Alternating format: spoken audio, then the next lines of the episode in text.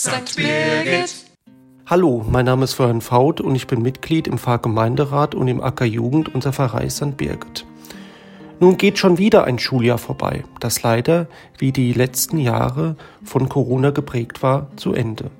Da konnte vieles nicht gemacht werden oder wurde, wie so vieles momentan, in den Sommer verlegt.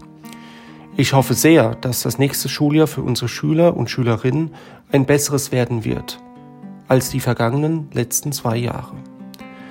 Allen Schüler und Schülerinnen wünsche ich Ihnen wünsche ich nun schöne Sommerferien bei sonnigem, aber nicht so heißem Wetter. Bleiben Sie auch über den Sommer froh und zuversichtlich. Einen schönen, hoffentlich nicht so heißen, sonnigen Mittwoch wünscht Ihnen Ihr und Euer Florian Faut.